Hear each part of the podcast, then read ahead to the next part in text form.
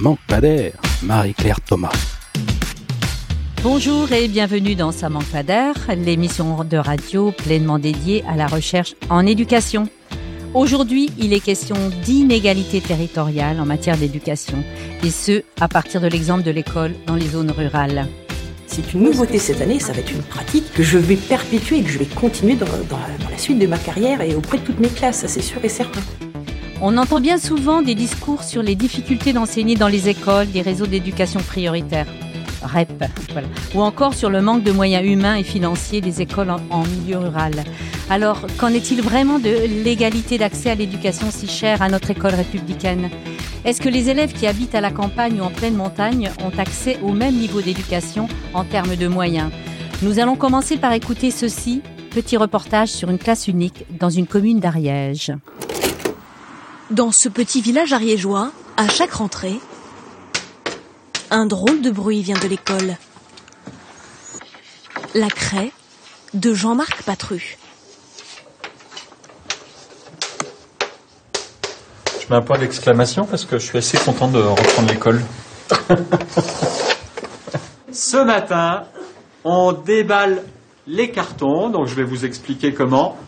Parce que dedans, il y a le matériel dont on va avoir besoin pour travailler toute l'année. Car apprendre l'autonomie, c'est le secret de cette classe multiniveau. Ici, les grands aident les petits en permanence, ainsi que l'enseignant. Alors, vous écrivez, ils comptent.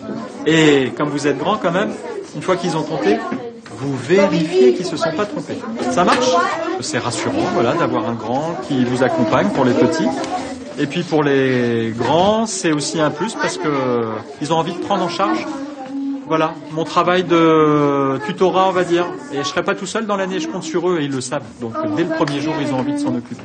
Ça oblige à se remettre en question. Est-ce que quand ça fonctionne pas, il n'y a pas deux enfants qui se ressemblent, il n'y a pas de formule magique? Quand ça fonctionne pas, ça oblige à se creuser la tête. On, ne se dit pas, bon bah l'enseignant l'année prochaine qu'il aura euh, trouvera bien la solution. Et puis voilà, non, non, non, c'est moi qui l'ai l'année prochaine et l'année suivante et l'année encore d'après. Donc les solutions, il faut les trouver tout de suite pour que ça fonctionne bien. Eh bien, cet exemple particulier pointe bien l'ensemble des difficultés, mais il présente aussi les atouts de la classe unique. Mais alors, euh, jusqu'où pouvons-nous relativiser l'ensemble de ces discours décrivant une triste réalité des écoles en milieu rural ou en zone d'éducation prioritaire? Dans quelle mesure ces élèves issus de territoires dits défavorisés, villes et campagnes, sont-ils victimes d'inégalités en termes d'éducation et d'orientation? Eh bien, nos deux chercheurs, Pierre Champollion et Sylvain Roccolicchi, vont certainement nous aider à mieux comprendre cette réalité-là. Bonjour à tous les deux et merci de nous avoir rejoints sur le plateau de Cas d'école. Bonjour. Bonjour. Alors tout de suite, je laisse la parole à Marie Ruyer, étudiante à l'ENS de Lyon, pour un petit tour en arrière avec sa chronique historique. Bonjour Marie. Bonjour Marie-Claire. Alors, depuis quand se pose-t-on la question de l'école rurale et des inégalités territoriales dans l'éducation? Nous pouvons remonter au début du XXe siècle et surtout à la fin de la Première Guerre mondiale, à cette période, les compagnons de l'Université nouvelle ont cherché à réformer l'enseignement. En fait, ils voulaient réduire les inégalités d'accès à l'éducation, dont souffrent surtout les élèves des écoles rurales. Du coup, il s'agissait d'inclure tous les élèves, quelle que soit leur origine sociale, puisque, je cite, les pères ont veillé dans les mêmes tranchées, alors, partout où cela est réalisable, les fils peuvent s'asseoir sur les mêmes bancs. C'est la création de l'école unique. Celle-ci permettrait l'égalité des chances et aucune hiérarchie entre les élèves ne doit y exister, mis à part celle du mérite. Mais pourtant, ces projets n'ont pas pu effacer ces inégalités scolaires et territoriales. Y a-t-il eu une prise de conscience? Oui, dès les années 1960, les travaux des sociologues Bourdieu et Passeron ont montré que l'école valorise le savoir dit légitime des classes sociales supérieures et contribue à la reproduction sociale des inégalités. Et peu à peu, la politique et le territoire ont aussi été considérés comme des facteurs des inégalités d'éducation et d'orientation. Quoi qu'il en soit, la création des zones d'éducation prioritaire en 1981 démontre une prise de conscience politique. Et du côté de la ruralité, on peut noter la circulaire de décembre 1998 sur l'avenir du système éducatif en milieu rural isolé, ou encore plus récemment, la circulaire de décembre 2011 sur les écoles en zone de montagne. Et aujourd'hui? En 2014, pour orienter la politique d'éducation prioritaire et lutter contre les inégalités à l'école, le rapport La géographie de l'école a quantifié les disparités de réussite sur le territoire français. Et récemment, l'éducation nationale s'est engagée en faveur de l'école rurale et s'efforce de soutenir les territoires ruraux ainsi que les territoires dits défavorisés des petites, moyennes et grandes villes. Dès 2017, on voit ces efforts avec le programme de dédoublement des classes de CP et de CE1 en REP et en REP+. Et pour renforcer le dialogue avec les collectivités territoriales, on a créé des conventions de ruralité. Du coup, en juillet 2018, 44 départements avaient signé une convention de ruralité. Celle-ci doit organiser les dispositifs scolaires et pédagogiques sur l'ensemble du territoire concerné. Enfin, le soutien aux territoires ruraux et défavorisés se voit avec le programme École numérique innovante et ruralité de juin 2018, qui permet aux écoles d'avoir des financements pour leurs projets numériques, et avec la revitalisation des internats. Et oui, le plan L'internat au XXIe siècle du 1er juillet 2019 prévoit par exemple 100 résidences thématiques pour les collèges des zones rurales et de la montagne d'ici 2022. À titre d'exemple, les thèmes pourraient être l'art et la culture, le sport ou encore l'écologie. Merci Marie. Alors Pierre Champollion, donc euh, vous êtes docteur en sciences de l'éducation et chercheur au laboratoire éducation, culture et politique ECP, donc et ESOCAN. Vous présidez également l'observatoire éducation et territoire. Sylvain Brocolicki, vous êtes professeur en sociologie à l'université d'Artois et chercheur au laboratoire Réfis. Récif, pardon. Et je vais vous poser la question à tous les deux. Donc, pourquoi cette question de territoire est-elle importante pour comprendre la réalité de l'école? Pierre Champollion, oui. Oui, je crois que c'est une notion qui est relativement récente, malgré la plongée dans l'histoire euh, que vous avez indiquée tout à l'heure. Euh, je rappellerai à ce titre-là qu'il y a eu en 1925 un congrès de l'école rurale, donc dès 1925, pour essayer de parler, de montrer euh, les spécificités éventuelles de l'école rurale et les besoins de cette école rurale dans lequel était intervenu Ferdinand Buisson. Mais je referme la parenthèse. Vous avez fort justement euh, montrer que les, sociologues ont mis l'accent sur le poids, l'impact des caractéristiques sociales sur la réussite des élèves, puis plus tard sur l'orientation scolaire et, professionnelle. Ensuite, il y a eu à la fin des années 80, 90, euh, on a beaucoup travaillé sur les politiques, l'impact des politiques territoriales et puis des effets institutionnels, des effets maîtres, effets classes, effets établissement, et, etc. Et ce n'est que vers la fin des années 90, début des années 2000, qu'on a euh, travaillé la question territoriale proprement dite, c'est-à-dire quel était le poids du territoire dans la réussite scolaire et dans l'orientation des élèves. Et le territoire donc est apparu plus tard que les deux autres contextes sociaux et politiques dont je viens de parler, tout simplement parce que son impact, qui est loin d'être négligeable, n'est pas aussi fort. Par exemple, pour l'école, l'école de moyenne montagne et rurale française, sur, si on prend sur une base 100, le social explique à peu près la moitié euh, de, de la réussite liée au contexte à peu près. Sur le politique, ça, c'est à peu près un tiers. Et pour le territorial, on est sur une quinzaine de pourcents. C'est donc moins fort que pour le social ou le territorial, mais ce n'est pas pour autant négligeable. Et le point de vue du sociologue alors? Alors déjà, bon, historiquement, je, enfin, je me souviens que Condorcet avait beaucoup insisté sur les problèmes de distance aux écoles, euh, à l'époque où il avait proposé un, plan vraiment pour essayer d'assurer une certaine égalité et d'accès à l'éducation. Mais bon, c'est un petit peu ancien. Mais disons que pendant très longtemps, euh, les établissements secondaires euh, n'existaient que dans les grandes villes et donc effectivement, il y avait une sorte de handicap, de, vraiment de, euh, de problèmes qui se posaient de façon aiguë par rapport aux territoires ruraux, qui avaient beaucoup plus difficilement accès à ces établissements secondaires. Mais là, je vais maintenant au contraire passer sur mon domaine d'études, de recherche, hein, qui est justement ces inégalités territoriales que nous avons travaillé en équipe pendant les, la première décennie hein, des années 2000, en réponse justement à un appel à, un projet de recherche euh, sur les disparités territoriales d'éducation, euh, donc euh, dans un appel interministériel avec le ministère de la Recherche, d'ATAR, etc., DEP. Et notre équipe a, vraiment voulu faire une cartographie complète des, académies, puis des départements français, puis même des, aussi des, des, grandes agglomérations, pour repérer là où effectivement les, inégalités se creusaient le plus et, les échecs également.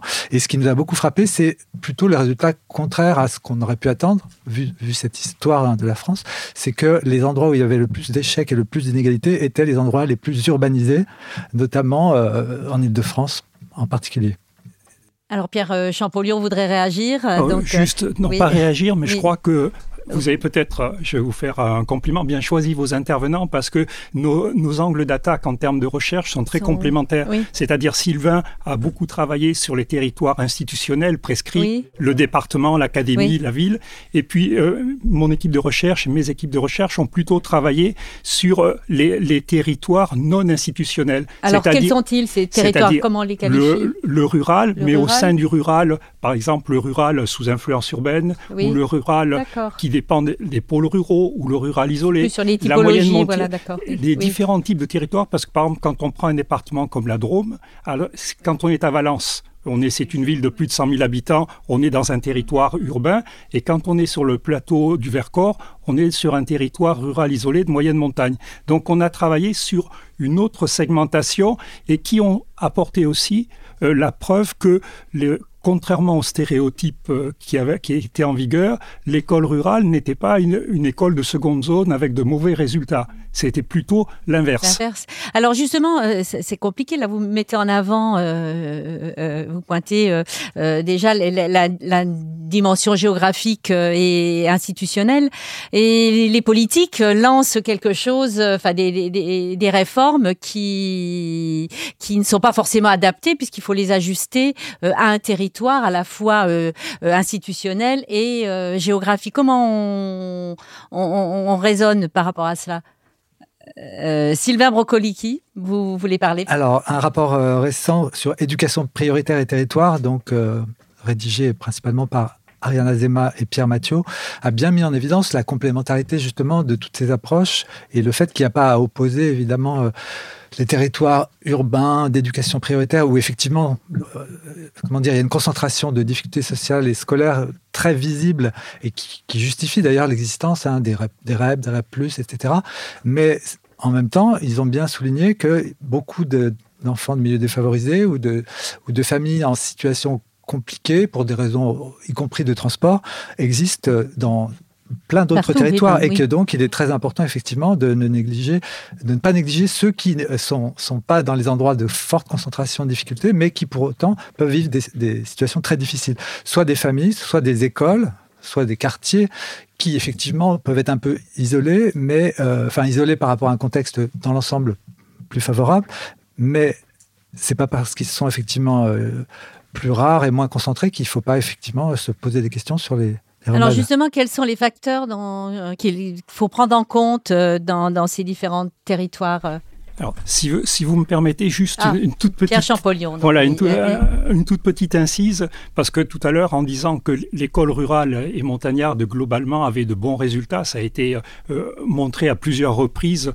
par l'observatoire dont on a parlé, mais par l'IREDU et l'université de Bourgogne ou par la DEP, et ces bons résultats, notamment en maths et en français, qui étaient légèrement supérieurs à la moyenne nationale, euh, sont aussi sont d'abord conservés au niveau du collège. On a pu montrer que les bons résultats de l'école primaire, les élèves qui sortaient de l'école primaire avec de bons résultats, continuaient à les garder jusqu'en troisième de collège, mais ces bons résultats, par contre, n'étaient pas capitalisés au moment de l'orientation. Et avec de bons résultats scolaires, les élèves euh, issus de la ruralité, et notamment du rural isolé, n'utilisaient pas autant que les autres la palette des choix d'orientation. Ils avaient une utilisation très restrictive, ils prenaient systématiquement ou presque les formations professionnelles courtes et de, proximité. De proximité, oui. Donc euh, mm. voilà, on a dans les bons résultats, il faut voir que en matière de, de, performance scolaire, ça marche pas plutôt bien, mais en matière d'orientation, il y a par contre une inégalité de, entre les, élèves de l'ensemble du territoire français et les, élèves ruraux. Et c'est quoi les facteurs de réussite, là, justement? Qu'est-ce qui fait que dans ces zones rurales, on réussit quand même plutôt bien? C'est les classes uniques, c'est l'effet maître Vous avez identifié cela?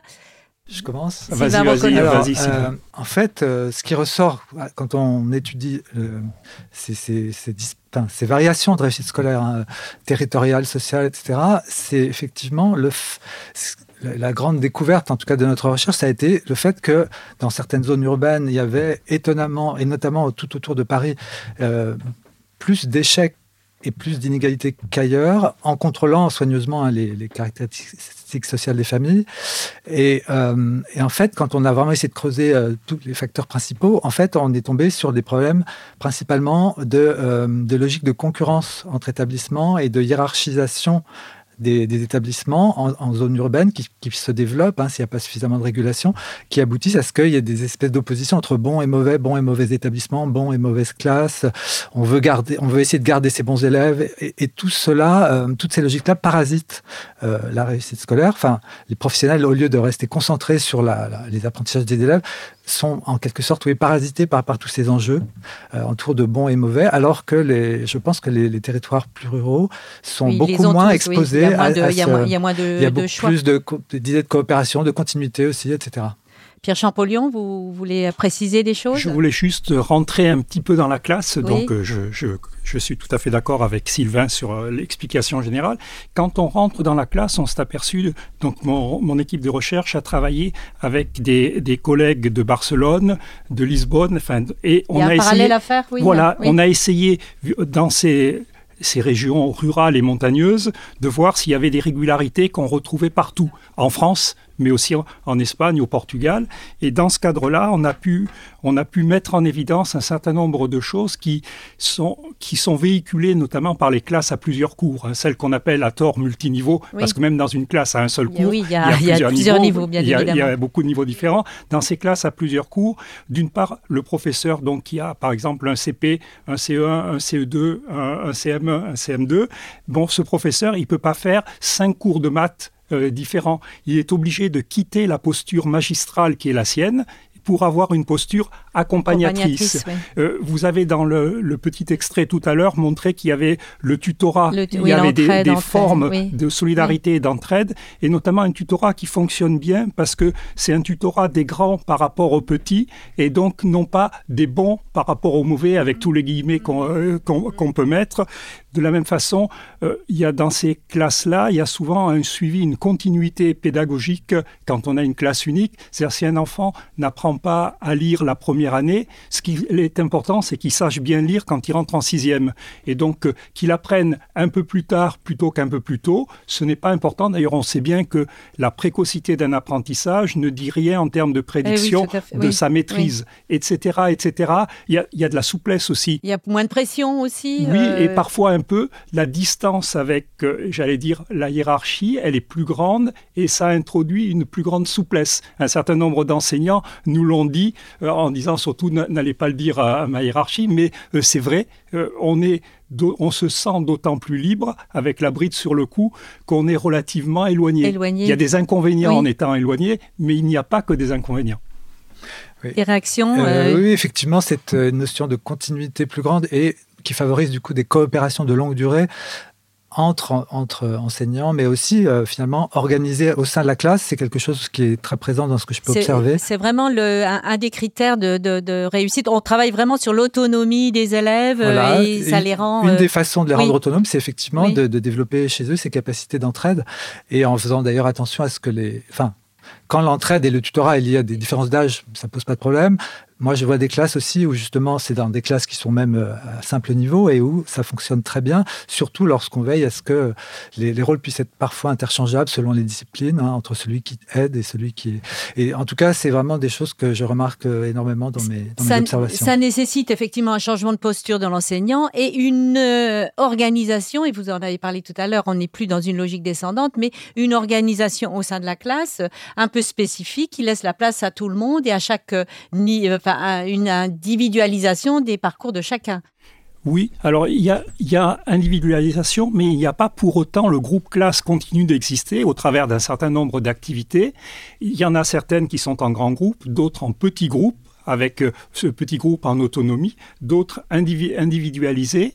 Et je crois que c'est cette conjonction de plusieurs approches qui permet de, à, à la classe et à chaque élève de bien fonctionner, de, de bien apprendre. Mais c'est quelque chose qu'on retrouve parfois quand on, on, on nous, excusez-moi, mais on nous rebat les oreilles des petits Finlandais ou autres qui réussissent bien. Eh bien, il y a une continuité euh, entre la grande section de maternelle jusqu'en troisième et des enseignants qui peuvent être nommés indifféremment, nous, dans ce qu'on appelle le collège et l'école primaire, en secondaire 1 ou en, ou en primaire, et qui peuvent garder euh, sur plusieurs disciplines leurs élèves sur plusieurs années. Donc on, a il y a une vraie continuité. Un, du coup. un petit peu comme dans les classes uniques, où les élèves donc sont pris, euh, sont suivis par un enseignant sur plusieurs années, et ce suivi sur plusieurs années est, est une des caractéristiques de l'école rurale et montagnarde et probablement un des éléments qui facteur de réussite. Oui, qui, contribue, à la réussite, pas seul, hein, bien non, entendu. Non, non, hein. oui, oui, c'est un ensemble de peut-être pluralité de facteurs. Peut-être d'autres facteurs à signaler. Euh... Oui, alors ce que ça soulève aussi, c'est la question de la formation, évidemment, des, enseignants. J'allais euh, vous interroger. Et, et qui, euh, comment dire, euh, enfin, dans la dernière recherche auquel j'ai que j'ai co-dirigée, euh, nous avons suivi des professeurs des écoles débutants pendant plusieurs années, et nous voyons bien à quel point, effectivement, il y a des contextes de formation et d'exercice qui font que des compétences se développent lorsque justement les enseignants ont l'occasion d'enseigner pendant X années dans un, dans un contexte relativement stable. Et dans ces conditions, ils développent des compétences, des capacités justement d'organisation de la classe, de variation des situations, etc., qui sont extrêmement précieuses. Et un des problèmes majeurs à l'heure actuelle, c'est au contraire qu'il y a malheureusement beaucoup de cas où les débutants n'ont pas du tout l'occasion de développer ces compétences parce qu'ils sont pris sans arrêt dans des mouvements où ils sont amenés à changer de poste, à être remplaçants, etc. Donc euh, là, effectivement, je pense qu'en contexte rural, c'est souvent un peu plus facile de se stabiliser, quand on, en tout cas quand on le souhaite. Et du coup, ça favorise le développement de ces compétences. D'accord. Je vais vous faire écouter une petite pastille sonore là, et je vais vous demander de réagir par rapport à ce que vous allez entendre. Et décider de son avenir sans céder aux stéréotypes, quels qu'ils soient. Nous les connaissons, ces stéréotypes, et ils frappent assez largement la ruralité.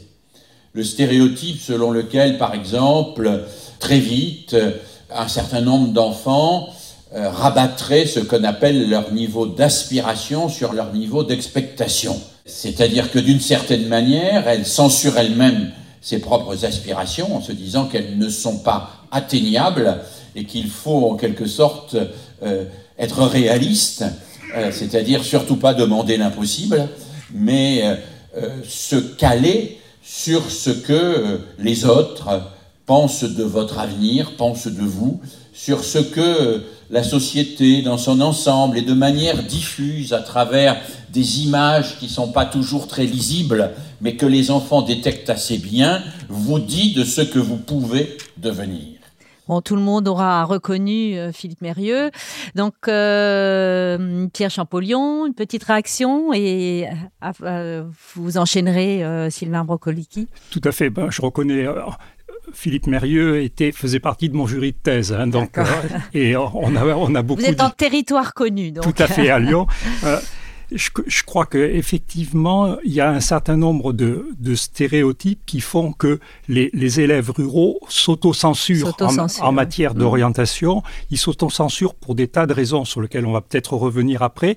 Mais je voulais vous donner euh, un aperçu de l'ordre de grandeur de cette autocensure dans les enquêtes que nous avons, nous avons suivies des élèves ruraux pendant de la, du CM2 jusqu'à jusqu'au baccalauréat à deux reprises à 12 ans d'écart et on a chaque fois constaté euh, la, même chose, c'est-à-dire que en gros au moment du choix d'orientation principale en troisième entre le lycée et le lycée professionnel, euh, sur l'ensemble de la France, 70%, 7 élèves sur 10 euh, se demandaient à se diriger à entrer dans le lycée et le reste aller vers le lycée professionnel. Eh bien, quand on est dans la ruralité, c'est plus 7 sur 10, c'est 6 sur 10. Il y a 10 points d'écart, ce qui est extrêmement fort. Et quand on regarde ce que demandent les parents, parce que ce sont les parents qui font les vœux qui au niveau de la troisième, c'est 50% c'est 5 sur 10. C'est-à-dire qu'on s'est aperçu que le frein principal euh, à l'orientation des jeunes, ou disons à une orientation conforme à ce que le, leur note scolaire leur permettrait, et venait des parents d'élèves, et singulièrement d'ailleurs ça, s'adresse plutôt aux garçons euh, qu'aux filles. C'est, on a l'habitude de dire, excusez-moi de jargonner un petit peu, mais dans le dans le, poids du territoire sur l'orientation, c'est plutôt la territorialité ou le territoire symbolique, et donc les représentations, les stéréotypes qui pèsent. Et dans, ce, cadre-là, euh, reste dans les zones rurales le poids de l'agriculture au sens large, même s'il y a plus que 2,5% d'agriculteurs euh, dans la population active française, le poids de la mentalité avec des guillemets agricoles reste fort et les parents d'élèves ont tendance à vouloir retenir les garçons sur place et comme il n'y a pas d'emploi de niveau cadre sur place ou très peu, ils, ne poussent pas à ce que leurs garçons fassent des études alors qu'ils laissent euh, les filles en faire. Et donc là, on a un renversement du plafond de verre. sur la France entière, par exemple, à résultat égal, les filles vont moins vers des études scientifiques que les garçons. Et eh bien là, dans le monde rural et montagnard, c'est l'inverse. Le plafond de verre s'exerce vis-à-vis des garçons. Et alors, les stéréotypes euh, sont très forts et l'autocensure donc est, forte. Ceci dit, les stéréotypes de l'âge sont les mêmes en ville et j'allais j'allais vous faire le, en ville et à la campagne. Voilà parce que même en termes d'orientation et je, vais interroger donc euh, sur ce point-là Sylvain Brocolicki.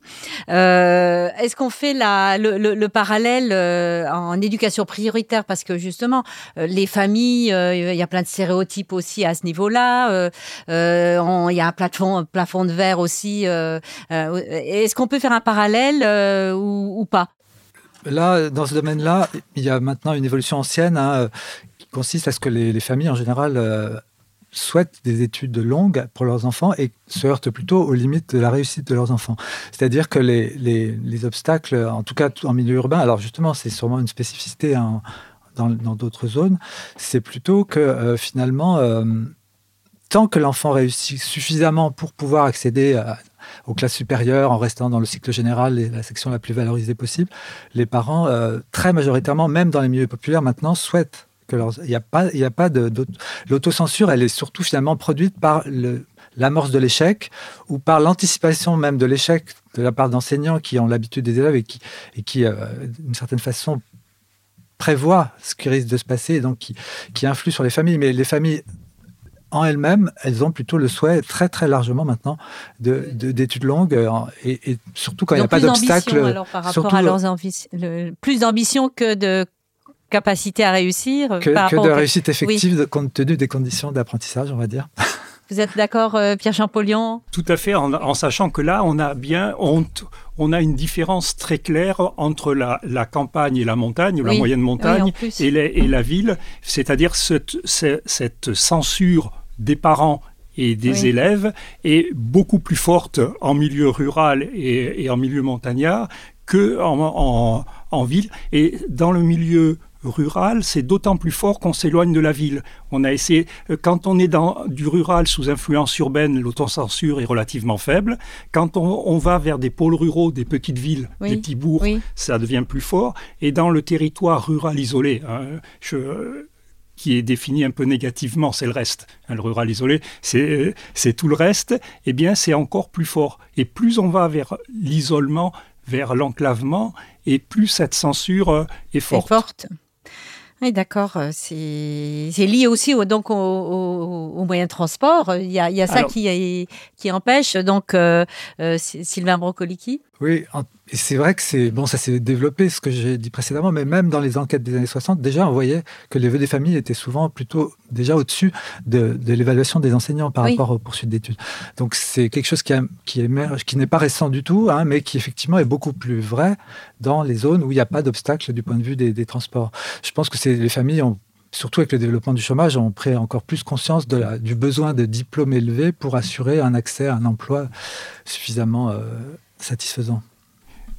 Oui, euh, juste, je voudrais préciser une chose, c'est que dans le, les, quand on essaye de voir ce qui pèse sur, cette, sur l'orientation des élèves et donc cette autocensure, euh, il y a bien entendu euh, l'offre de formation, la distance à l'offre de formation qui peut être plus grande, son, un vrai frein, son indigence, qui mmh. peut, etc., et les, les, conditions de transport etc., etc.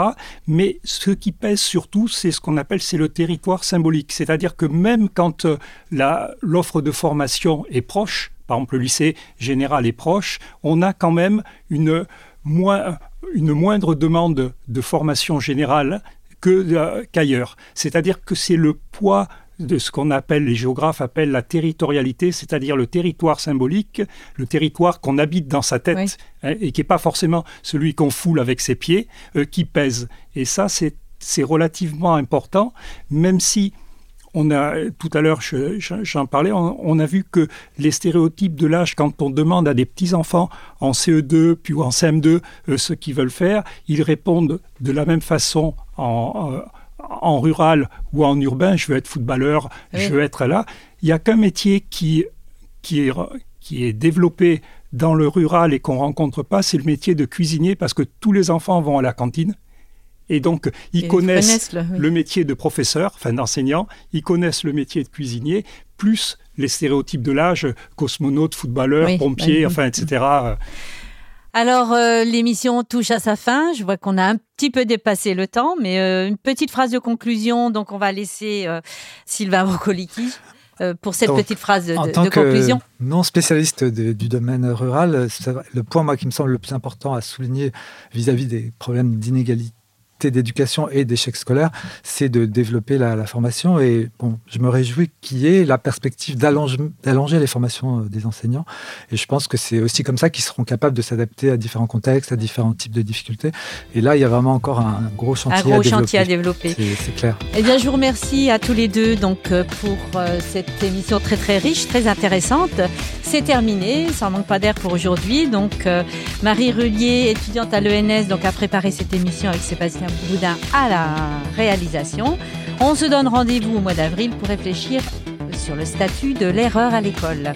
N'hésitez pas à écouter tous les anciens numéros de Ça manque pas d'air et également ceux de nos émissions sur le site de Cas d'école. Vous pouvez aussi consulter tout un ensemble de ressources mises à disposition par nos deux invités. À très vite.